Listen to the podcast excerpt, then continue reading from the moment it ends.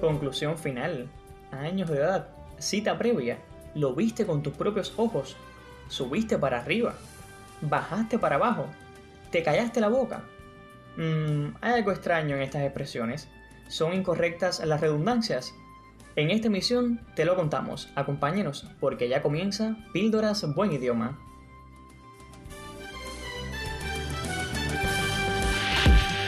Nexos Radio, escuchando a la universidad. Nexos Radio, recorriendo caminos universitarios. Nexos Radio presenta Píldoras Buen Idioma, un programa semanal en defensa de la lengua.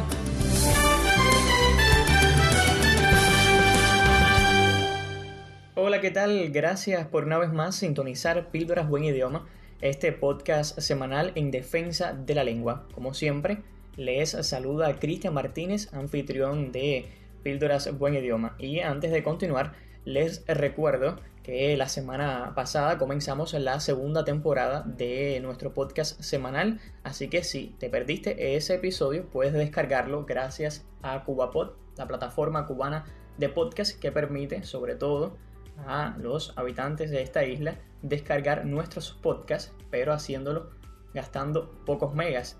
Y eso realmente nos ayuda muchísimo a ustedes la audiencia y a nosotros como creadores de podcast. Así que si te perdiste el episodio anterior, les recuerdo que ese episodio trató sobre tres errores lingüísticos que quizás no notaste al escuchar tres canciones famosas que te recomiendo que vayas y lo descargues inmediatamente termines de escuchar este podcast.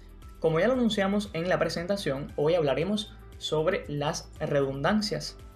Recordamos que según el diccionario de la lengua española, una redundancia es la repetición o uso excesivo de una palabra o concepto.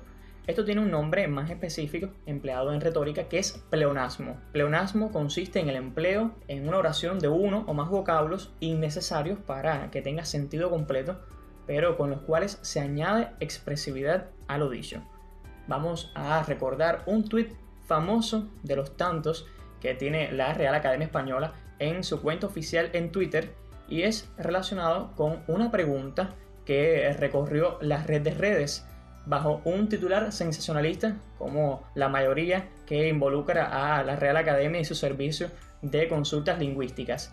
Algunos de los titulares que fueron famosos y aún a cada rato permanecen y vuelven otra vez a la actualidad informativa es aquel que decía, este chico ha roto la RAE. Es posible subir para abajo.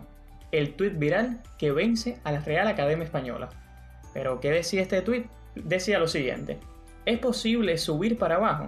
Por ejemplo, una persona del piso 1, digamos Luis, sube al piso 2. ¿Podría la persona del piso 3 decir que Luis subió para abajo? Pienso que subir es un movimiento y abajo es un destino. Y por supuesto, la respuesta de la Real Academia Española no podía ser otra.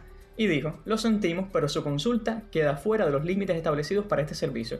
Esperamos serle de utilidad en otra ocasión. Pero esta duda no ha quedado ahí, pues otros usuarios la siguen planteando y alguien también preguntaba, ¿está bien decir subir para abajo? Por ejemplo, Leonardo, que estaba en el piso 1, subió al piso 2 y otra persona, Mateo, estaba en el piso 3, dice, Leonardo subió para abajo. Como decía, es el mismo perro, pero con diferente collar, tratando de, digamos, provocar una respuesta que cause sensación también en Twitter, como de costumbre le toca enfrentar a la Real Academia Española. En este caso, la RAE dio una respuesta un poco más precisa y decía que su consulta no planteaba una necesidad expresiva real, sino más bien una hipótesis forzada y aclaraba la Real Academia, nuestro servicio no está para resolver este tipo de consultas, esperamos serle de utilidad en otra ocasión.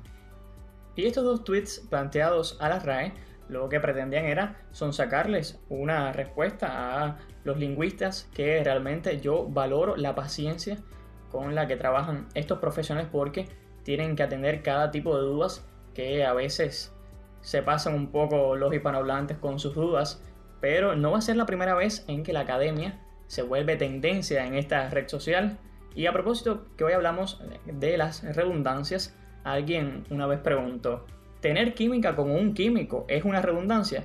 Y ahí una vez más la academia se volvió viral, pues ella respondió desde lo risible y dijo, no, es algo posible y feliz. La química con un químico, por supuesto, no es una redundancia, pero no es esta la única respuesta risible que ha dado la academia a una pregunta, digamos, un poco superflua de algunos hablantes, porque ahí lo mismo preguntan sobre la escritura apropiada de algún término obsceno o hasta algunas banalidades como por ejemplo, ¿por qué todo junto se escribe separado y separado se escribe todo junto?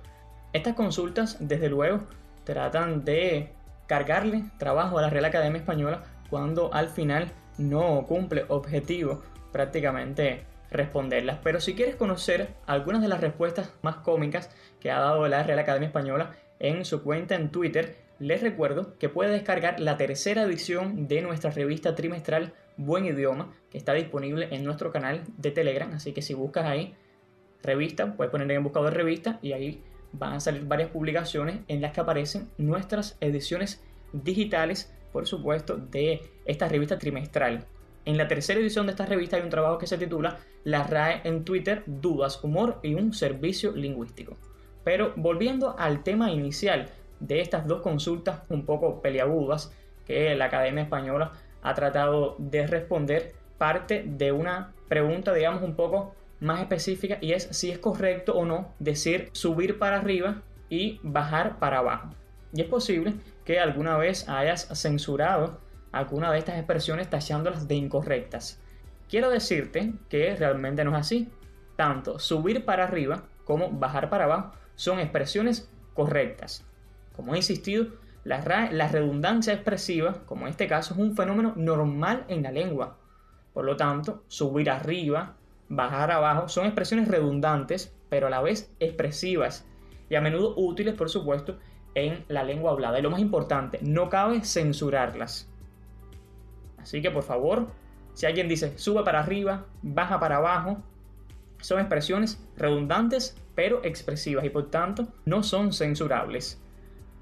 También el libro de estilo de la lengua española recuerda que a pesar de que estas construcciones como subir arriba, bajar abajo, entrar dentro o salir afuera pueden resultar redundantes, la información que aportan estos adverbios suele ser necesaria, por lo que en esos casos se consideran construcciones válidas Así sería de puedo decir, cuando subas arriba, llévate la almohada. O está prohibido salir fuera por la noche. En estos dos ejemplos se han usado correctamente estas expresiones y por lo tanto no cabe censurar ninguna de ellas. Y es que hay esta tendencia a deslegitimar ciertas redundancias. Y es que aunque lo fueran, no tiene por qué haber alguna incorrección. En ocasiones pueden ser hasta útiles porque nos ayudan a esclarecer a qué nos referimos en determinado contexto. Y vamos a hablar entonces hoy, además de esta que ya queda avalada incluso por la Real Academia, subir para arriba y bajar para abajo, vamos a hablar de otra que también suscita mucha polémica. En ocasiones se censura la expresión pero sin embargo, que por cierto no lleva comas ahí después de pero. Y aunque lo normal es usar simplemente o pero o sin embargo, también es posible combinarlos que aunque es redundante, a la vez es enfático y por lo tanto se pudiera decir más sin embargo, ese más por supuesto como equivale a pero sin tilde o pero sin embargo. Así que esta expresión tampoco es censurable como indica la gramática académica, pero sí es válido recordar que con emplear una de las dos ya es suficiente. Otra redundancia que también a veces se censura es precedente previo y antecedente previo. Por supuesto, estas son expresiones redundantes, porque tanto la palabra precedente como antecedente llevan implícitas, desde luego, la condición de previo. Es válido recordar que aunque se recurre con frecuencia a este tipo de redundancias para reforzar el discurso o en ocasiones con una intención expresiva, como ya he comentado, no siempre es adecuado hacerlo también en el registro formal. Y ahí es donde radica la diferencia, pues no sería, digamos, recomendable hacer abuso de las redundancias en informaciones, por ejemplo, difundidas por nuestros medios de comunicación, ¿por qué a veces o por qué no se recomienda el empleo de las redundancias? La razón está en que muchas veces son tópicos. ¿Qué, qué son tópicos? Son lugares comunes, clichés, fórmulas fijas que al final no le aportan nada a la lengua cuidada. Ejemplos de clichés clásicos, logros, éxitos o resultados alcanzados u obtenidos, proyecciones o planes futuros. Estos son redundancias que desde luego no serían recomendadas para una lengua formal, para un medio de comunicación. Otro ejemplo relacionado con previo sería una construcción que quizás usted la haya escuchado alguna vez y es cita previa.